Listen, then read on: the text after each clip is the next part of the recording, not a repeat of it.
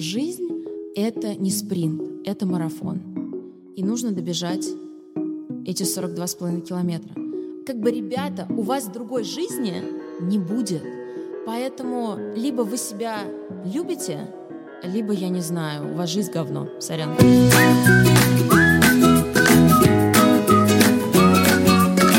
Всем привет! С вами подкаст «Бьюти Завтрак» я Оля Гревцева, директор по медицинскому визиту компании «Наос», французского предприятия, в портфель которого входят такие бренды, как «Биодерма» и Институт Эстедерм.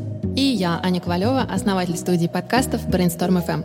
Вместе с французской компанией «Наос» мы и делаем этот подкаст «Бьюти Завтрак», в рамках которого мы говорим о коже, косметике, и в новом сезоне мы много говорим о любви к себе –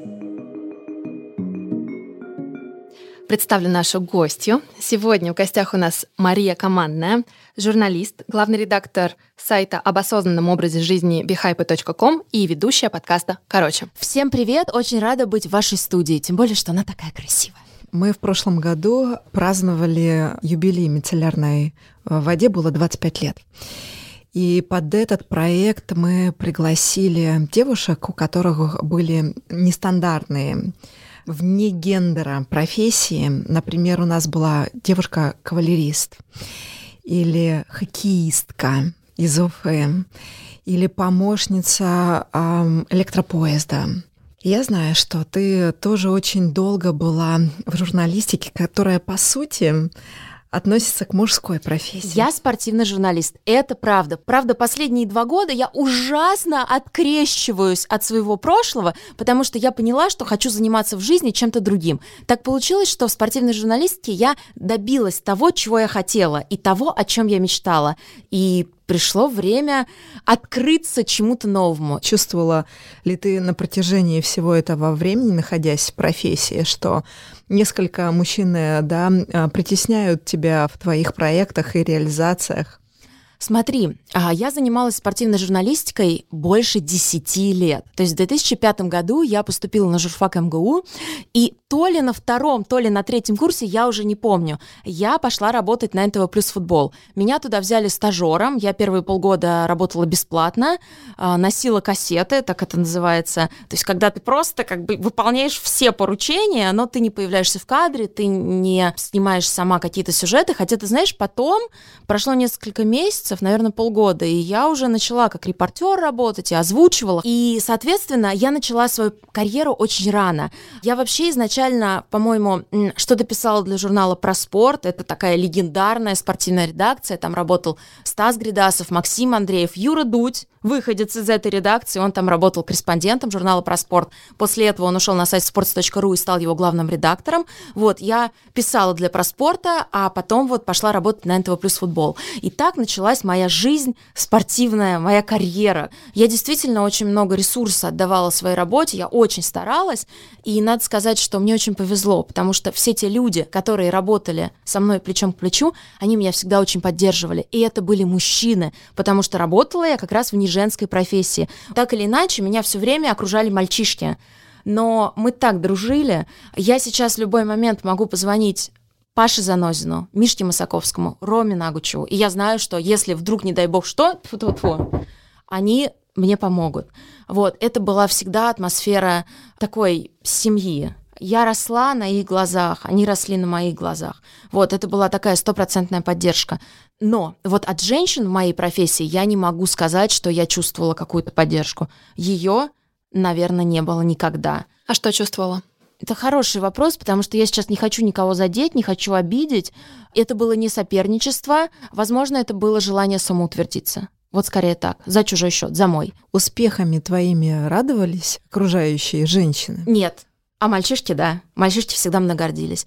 И это ужасно токсичная история про телевидение. Я не знаю почему, но вот так там устроено. Ты упомянула о том, что телевидение достаточно токсичная среда. Самая токсичная среда. Ну и в целом кажется, что люди, которые работают на телеке, в принципе, фанаты да, своего дела.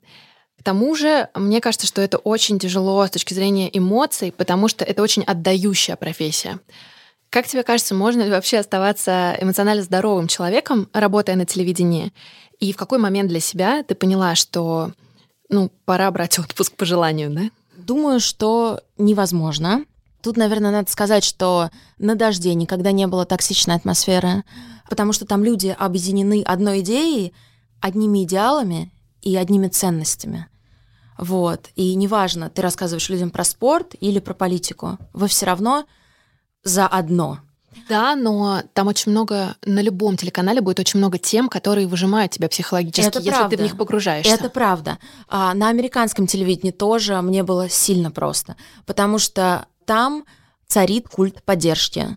Я когда приехала в Петербург во время Кубка конфедераций, я увидела, как технический директор, человек, то есть в этом году, там, несколько месяцев назад он отвечал за показ Супербоула, самого крупного спортивного события в мире, и управлял там сотней камер, он, вот Fox Sports только приехал в Петербург, вот он таскал коробки. Вот там так. Но в нормальной ситуации, то есть когда тебе уже там за 30, ты, конечно, на все это посмотришь и думаешь, вот больные, вот реально больные. Потому что ночевать на работе, ведь у тебя монтаж нормально. Не спать, опять же, у тебя монтаж тоже нормально. Я сейчас понимаю, что это ненормально. А тогда мне так не казалось. Ты начала с того, что долгое время ты инвестировала очень много внутреннего ресурса в одну карьеру, а потом поняла, что ты не хочешь этим заниматься. Не то, что не хочу мои мечты сбылись. Ну, то есть, знаешь, когда э, я вела жеребьевку чемпионата мира, я очень сильно... Я не волновалась изначально, но моя визажист, с которой я всегда работаю, ее зовут Саша, перед выходом на сцену ее что-то начало колотить. То есть прям вот чуть ли не у нее начали предметы из э, рук падать. И ее волнение вдруг мне передалось. И она такая, ой, сейчас же весь мир будет смотреть. И я такая, ну и что? И прям вот передалось. То есть мы попрощались, я уже пошла за кулисы, чтобы выходить, меня тоже начало колотить. И мой соведущий, наверное, самый известный спортивный журналист в мире Гарри Линнекер, он еще был очень известным футболистом до того, как сделал карьеру спортивного журналиста. Он посмотрел на меня, он понял, что я очень волнуюсь, и сказал, это opportunity, которая у тебя будет всего раз. Once in a lifetime. Просто насладись. Вот реально, просто кайфани, сказал. Life is now. Да. И я вышла, я посмотрела, значит, э, Кремль, там вот это вот все, вот все сливки мирового футбола, вот они сидят и смотрят на меня. И я подумала, наконец-то. Вот это то, чего я хотела.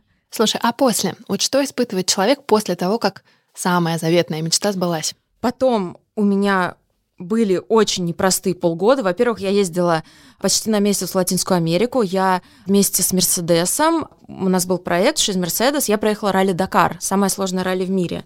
Я не участвовала в гонках, естественно, но все вот эти вот дороги, мы по ним проехали. А мы пересекли а, Латинскую Америку, мы стартовали из Лима, Перу, и финишировали в Кордобе в Аргентине, и потом еще ехали до Буэнос-Айреса. Вот, это все за рулем. Это было очень круто. Вот. А, то есть мне было некогда как-то рефлексировать. Потом куча работы. То есть я была на таком подъеме карьерном, что привозят кубок победителя чемпионата мира в Москву. Кто ведет это мероприятие? Машенька. Еще что-то? Я. Еще что-то? Я. Ну, то есть я вела мероприятие тогда, мне кажется, по два в неделю. Мне вообще было не выдохнуть. И я очень ресурсы много отдаю. То есть я даже сейчас себя ловлю на мысли, что общаясь здесь с вами, я отдаю свой ресурс, потому что мне интересно, и я хочу людям что-то рассказать.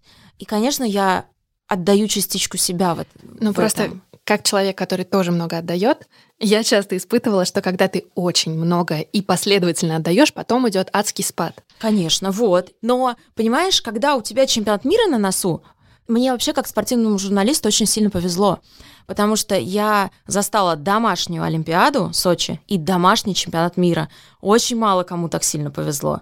Мне повезло. Ну вот, и я жила до чемпионата мира в безумной гонке. У меня начались проблемы со здоровьем. Они у меня были последние 10 лет сильные. Ну, относительно сильные. Меня на стрессе мучает боль в животе. Это вот моя особенность. Или там, когда я, например, переработаю и не сплю. А, соответственно, это то, с чем я живу, это то, с чем я привыкла справляться. Соответственно, а, у меня тогда по весне до чемпионата мира у меня началась бессонница.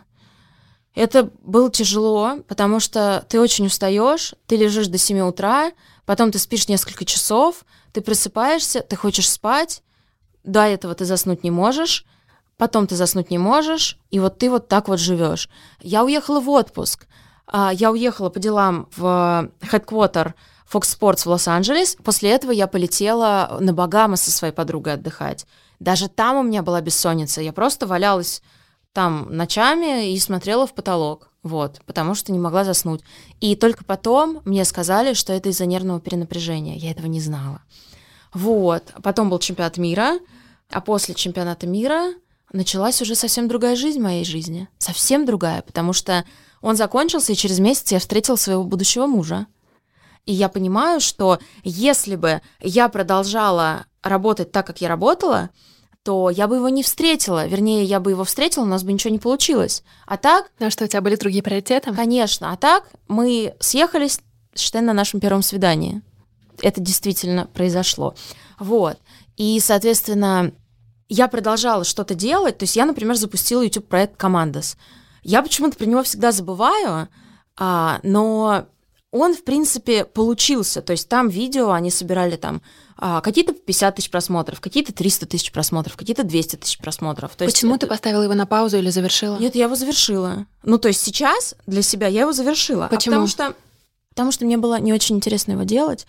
То есть круто, что я съездила в Лондон и с Гарри Линкером, например, сделала интервью.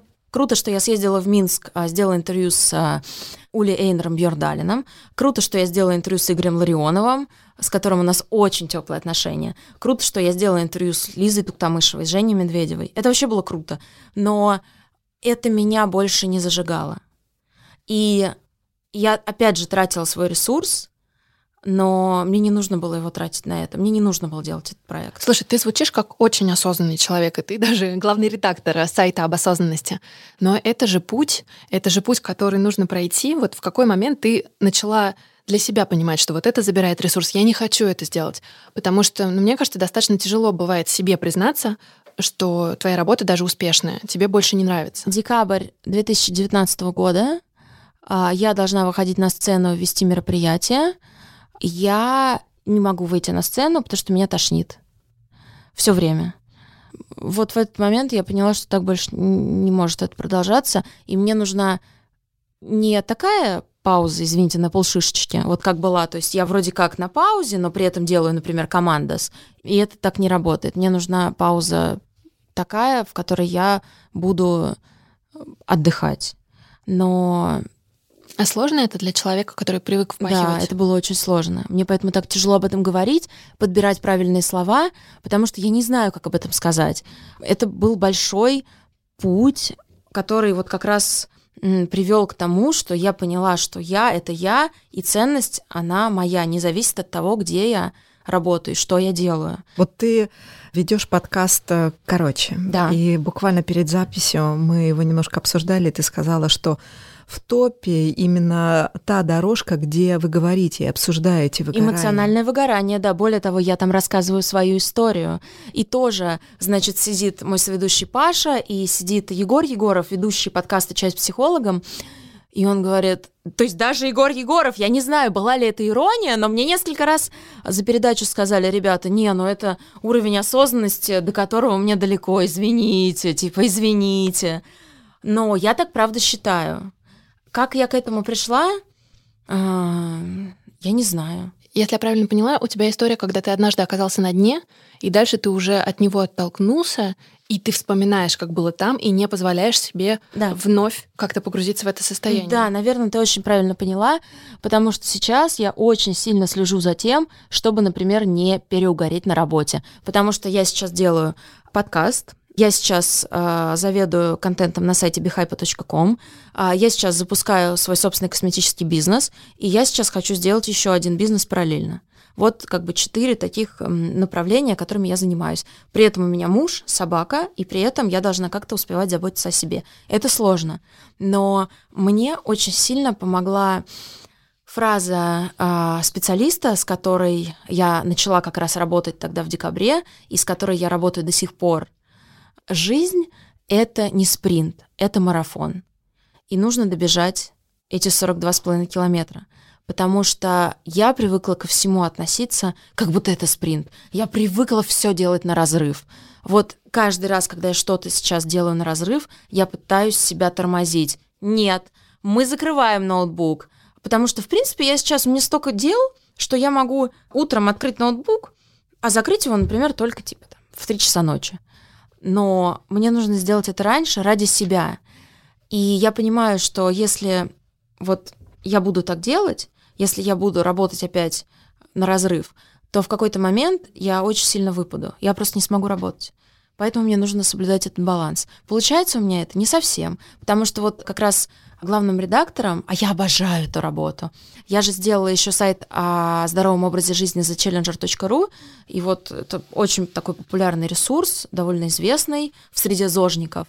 Вот я одна из его основателей, и я три года работала параллельно с Матч ТВ его главным редактором. И мне очень нравится главная редакторская работа, потому что мне нравится, мне, мне так это нравится, я обожаю работать с текстами, я абсолютно задрот, я обожаю редактировать. Мне очень нравится придумывать а, какое-то интервью, какие-то форматы, что-то вот. А, в общем, Гарри Линнекер мне как-то сказал, что есть в жизни какие-то штуки правильные, за которые надо бороться. И кто, если не мы, журналисты? И я это очень запомнила, и мне кажется, что если сейчас я могу быть таким воином осознанности, хотя я не очень осознанный человек, у меня, например, есть одна из моих лучших подруг, ее зовут Алина, и вот она мега осознанный человек, мега просто. Я на нее смотрю, это просто гуру. Я так не могу, но я стараюсь.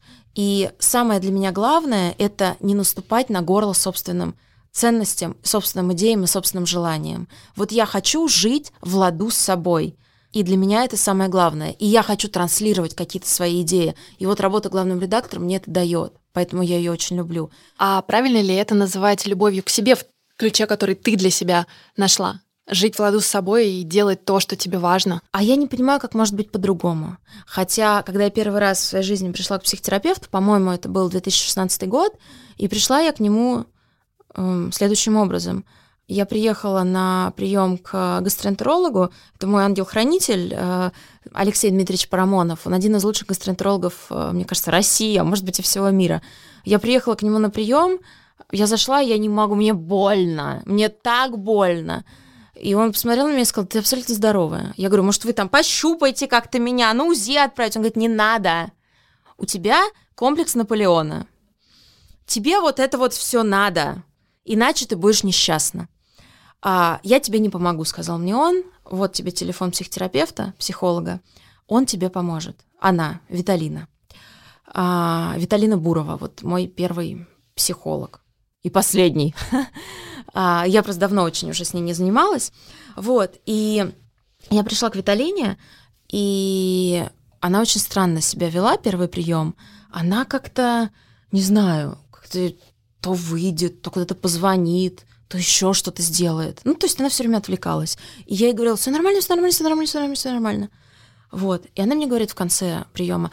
В общем, я поняла, что с тобой не так. А, ты себя а, ставишь всегда на последнее место, потому что ты боишься показаться эгоисткой. У тебя все всегда впереди, но не ты сама. Надо над этим работать. И мы очень долго над этим работали. Мы проговаривали все эти мои детские истории. И все эти мои страхи. И, в общем, мне как-то становилось легче. У тебя получилось чаще ставить себя на первое место? Да, конечно. И мне кажется, что с этим у меня как раз жуткий перегиб, потому что я считаю, что я всегда на первом месте. Я и моя семья. Я, мой муж и моя собака. Вот. Но я не понимаю теперь, как можно по-другому, потому что я у себя одна, и я у себя единственная. И у каждого человека он у себя один, и он у себя единственный как бы, ребята, у вас другой жизни не будет. Поэтому либо вы себя любите, либо, я не знаю, у вас жизнь говно. Сорян. Ты сказала, что при всей этой бешеной нагрузке и огромному количеству проектов нужно еще заботиться о себе. Угу. Что для тебя забота о себе? Ну вот мне как раз с моей психосоматикой очень помогает висцеральный массаж.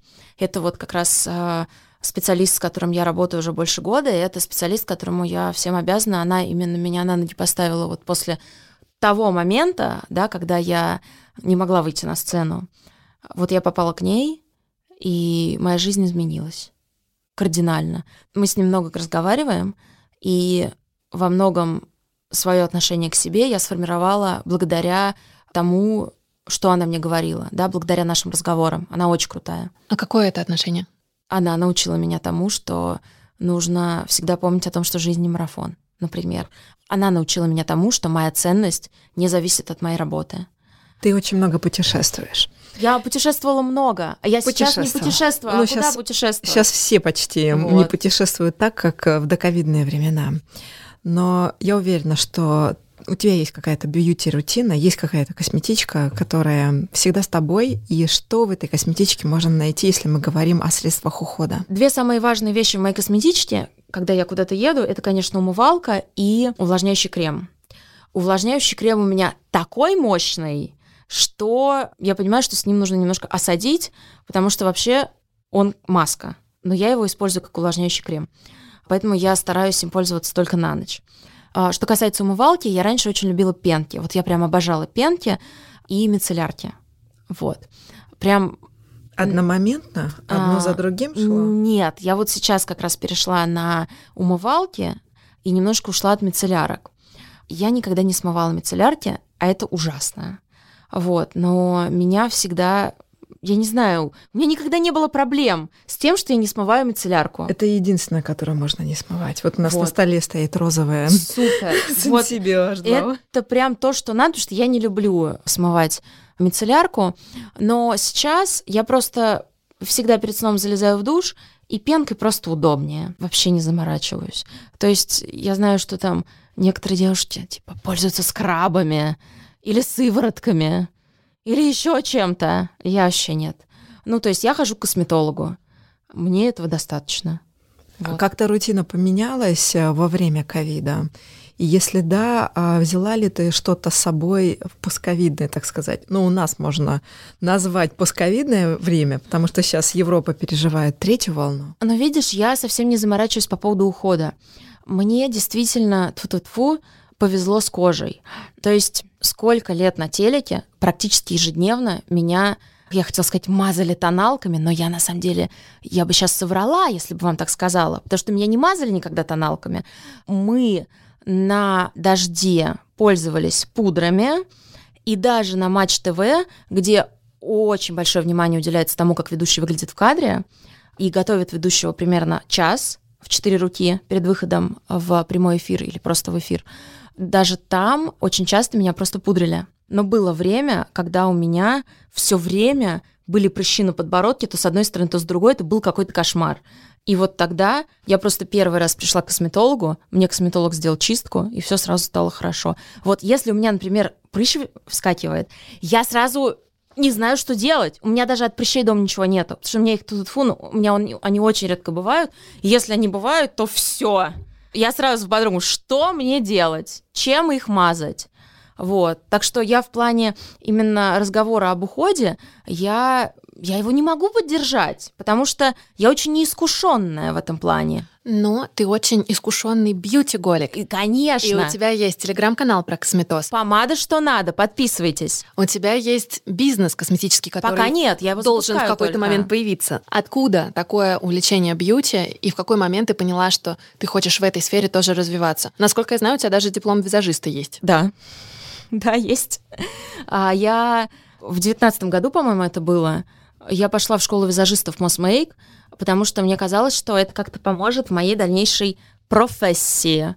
На самом деле не особо, но навыком... Э, понимаете, в чем дело? Я вот сравниваю себя с Сашей моей, которая меня обычно красит, и я понимаю, что я никакой не визажист.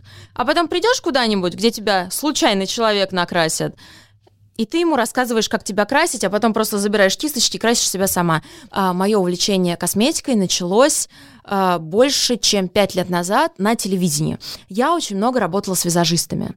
И в какой-то момент я поймала себя на мысли, что не они рассказывают мне про какие-то бьюти-новинки и про продукты, а я рассказываю им про то, какие продукты крутые вышли, про продукты, которых нет в России, потому что я очень много ездила, вот как ты заметила правильно, и я просто не вылезала за границей из э, косметических магазинов. Мне было интересно.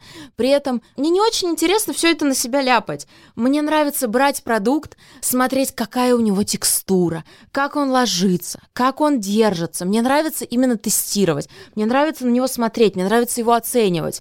Поэтому мои подружки очень счастливые, потому что буквально каждый раз, когда мы видимся, я практически всегда дарю им очень много косметики, потому что я, ну, особенно раньше, я очень много покупала. Я прям покупала, покупала, покупала, покупала, мне нужно было все пробовать. Стало чуть полегче, когда как раз я пошла учиться на визажиста. Почему я пошла в Мосмейк? Я за свою карьеру на телеке, меня же еще много очень журналов снимали, я визажистов, конечно, перевидала.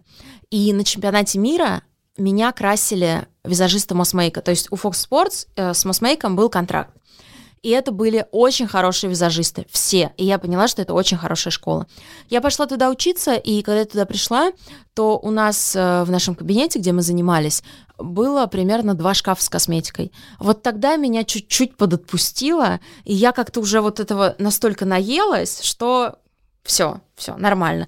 И сейчас я стараюсь не очень много денег тратить на косметику. Сейчас когда я нахожусь в процессе запуска своего собственного бьюти-бренда, конечно, я тоже уже немножко подуспокоилась, потому что нужно, ну, нужно много тестировать. Вот ты нам перед эфиром сказала, что тебя никогда не спрашивают о косметике, а тем не менее очень хочется.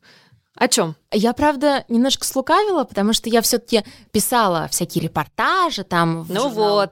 В журнал такой, в журнал секой, там моя любимая помада, моя любимая косметика, но мне этого не хватает, потому что, в принципе, я могу говорить об этом часами каждодневно. Я это очень-очень сильно люблю. Как вот раньше я могла говорить часами о футболе, сейчас я могу говорить часами о фигурном катании и о косметике. Я обожаю косметику. А ты любишь именно сами средства, вот это ощущение теста, просто а, их текстуру, или тебе нравится то, как преображаешься ты и преображаются люди вокруг благодаря косметике? Мне нравится, что косметика дарит людям счастье. Девиз моего телеграм-канала «Помада, что надо» Помада — это праздник, который всегда с тобой. Я искренне в это верю, потому что ты берешь вот эту вот красивую помаду или классную помаду, и, блин, ну это такое счастье и ты мажешь ей губы, и ты преображаешься. Ты знаешь, мне кажется важным не вот само преображение, что типа человек стал красивым. Все люди красивые, правда. Мне нравится, что человек стал увереннее. Ну, вот по-другому себя чувствовать, да. да. Вот мне именно нравится чувство самоощущения, которые дарит косметика. А еще мне дико нравится, когда я кого-то крашу, мне дико нравится, что человек как-то в этот момент себя больше любит. Это такой акт любви к себе. Мне безумно нравится делать людей красивыми. Я такое счастье испытываю, ну правда. Мне кажется, что на самом деле то, что я иду в бизнес, это такая некая трансформация меня как контент-мейкера. Я 10 лет делала контент в виде программ, да, которые я вела. А сейчас я хочу разговаривать со своей аудиторией с помощью продукта. Я хочу, чтобы человек брал супербанку, и ему было приятно. Он думал, блин, как клево, как хорошо моей коже, она становится лучше. А когда ты сама выбираешь косметику для себя, например, у других брендов, что тебе важно? То есть на что ты обращаешь внимание? Это философия бренда, это как раз упаковка. Это философия это что очень внутри? важно. Философия очень важна, потому что мне нравится, когда бренды с тобой на одной волне. Вот так я выбираю бренды. Для меня покупка какого-то бьюти-продукта — это experience. И я хочу, чтобы этот experience был веселенький. Я хочу, чтобы у продукта был вау-эффект. Продукты без вау-эффекта? Зачем? Вот ты принесла сегодня новый продукт, который сделала Биодерма, да? Это двухфазный антисептик для рук. Спрей. Спиртовой уход. Я офигела, потому что я им попшикала — а потом было ощущение, что я ручки помазала кремом, хотя я ничего не мазала. И это круто. Вот это вау-эффект. Вот это я люблю. Вот про это мне нравится рассказывать. Вот это я и хочу транслировать миру. Подкаст «Бьюти Завтрак» выходит при поддержке компании «Наос». Для всех слушателей нашего подкаста мы подготовили приятный сюрприз – промокод «Подкаст», который дарит скидку в 20% при покупке абсолютно любых средств на сайте naos.ru, где вы можете купить косметику брендов «Биодерма» и «Институт Эстедерм». Больше информации по ссылке в описании. Мы разговариваем с тобой, я уверена, наши слушатели слушают тебя и думают, боже мой, какая Машка уверенная в себе. Так всегда было? Или ты, когда строила свою карьеру, периодически, знаешь, как сейчас говорят, у тебя был ли вот этот синдром самозванца? Вообще, есть ли он у тебя сейчас? Потому что со стороны кажется, что нет. Нету. Вообще нет. То есть всегда Маша идет на пролом. Сейчас уже не так, как раньше. Вот раньше я действительно шла на пролом. Я еще, знаете, когда пошла работать на телевидении, я так смешно выглядела. У меня вот этот вот детский жирок на лице, он у меня был лет до 27. А я пришла же на телек вообще малышка, там, мне было типа 17-18. У меня была такая челка, и друзья говорили, что я телевизор в телевизоре, такая прямая, которую я сама стригла еще, потому что мне некогда было. Вот. Я не знаю, как... Ну, то есть я никогда не была красавицей-раскрасавицей. Но, но ты комплексовала по этому поводу? Нет! Нет. Может быть, в детстве, да. А, что там у меня какая-то небольшая грудь или у меня родимое пятно на ноге. Меня постоянно про него спрашивают. Оно выглядит как ожог от э, мотоцикла, например. Вообще мне сейчас пофиг. Другой Маши командной у меня не будет. Поэтому надо просто принимать себя и любить себя. Мне кажется, что когда ты находишься в ресурсе, то тебя фиг сломит. А вот, например, когда мне хреновые комментарии по командосу писали, просто потому что люди злые и люди завидуют, меня это очень сильно ранило. Но очень это так сильно. сложно отделить чужую зависть от реальной себя. Сейчас я в очень таком стабильном состоянии. Мне что угодно скажешь, я скажу, то, что ты говоришь обо мне, это на самом деле то, что ты говоришь о себе. Что тебе помогает быть в этом ресурсе? Вот это сложный вопрос. Я как раз сейчас, из-за того, что я вот активно начала работать последние несколько месяцев, прям супер активно, я как раз ищу то, что мне дает ресурс, потому что, безусловно, это путешествие. А путешествий сейчас очень мало. Это моя семья, это, опять же, вот висцеральный массаж, на который я хожу, Массаж вообще это супер крутая тема, вот, очень качественное времяпрепровождение. И это подарок своему телу, потому что, знаете, это очень банальная вещь про то, что у нас вот есть машина, мы на ней ездим, и мы ее обслуживаем. Но почему-то вот тело свое, мы на нем ездим, но мы его вообще не обслуживаем, только если припрет. И это очень плохо. И нужно ему отдавать и благодарить его за то, что оно тебе служит. Маш, во-первых, спасибо тебе огромное, что поделилась своей историей, своим опытом, но я хочу тебе задать э, завершающий вопрос. Ты человек, который прошел достаточно интересный путь и проходишь его прямо сейчас.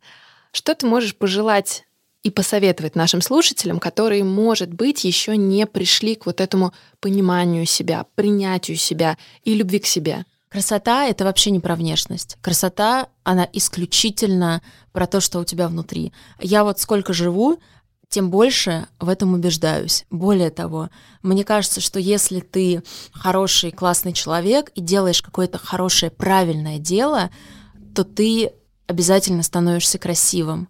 Обязательно, потому что такой свет от тебя начинает исходить, что он притягивает других людей. Столько всех этих красавиц, раскрасавиц, на которых посмотришь, ну, холодные, ну, неинтересные, ну, никакущие. А потом придет какая-нибудь девчонка, ростом 160 сантиметров, и такого жару наведет. И все мальчики побегут. Точно говорю. Я точно об этом знаю, поверьте. Я всегда вижу красоту именно в людях внутреннюю. Вот. Потому что ее невозможно. Вот, вот эту красоту скрыть невозможно ничем. Не скрывайте ее. В этом выпуске «Бьюти завтрака» Маша Командная много говорит про внутреннюю красоту, про то, как начать себя любить и уважать, что кажется невозможным без осознанного отношения к себе. О том, что такое осознанность, как ее развить по отношению к себе и как эта самая осознанность помогает обрести красоту изнутри – расскажет нам психолог Галина Петракова, ведущая тренингов снижения стресса на основе осознанности, клинический психолог и автор телеграм-канала «Море волнуется, а ты нет». Джон Кабадзин человек, которым одним из первых ввел этот термин mindfulness или осознанность в научный практический оборот, э, давал ему следующее определение. Да?